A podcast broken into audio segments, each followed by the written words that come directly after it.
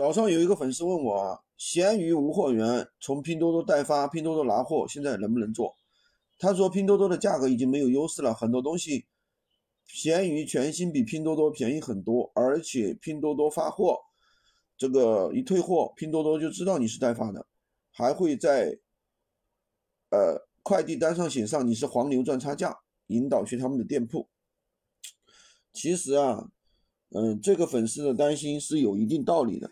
因为闲鱼无货源，拼多多代发来说的话，拼多多的话确实有很多，比如说发短信啊，对吧？甚至还有各种各样的问题。但是呢，这个事情怎么说呢？并不是大家想象那么严重啊，这个是有一定回避方法的。如果你卖的是便宜的东西，对吧？小东西，那会觉得非常的难做。那如果说卖的是一些大件商品啊。这个都是有办法去屏蔽的啊，有办法去屏蔽的，并不会有太大的影响。当然了，我们现在大部分的产品已经不从拼多多走货了，拼多多拿货了，对吧？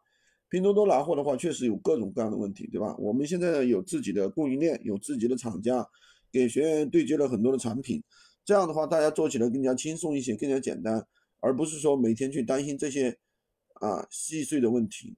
因为做一件事情嘛，只有你做的专业了，你才能赚到钱，对不对？好吧，今天就跟大家讲这么多。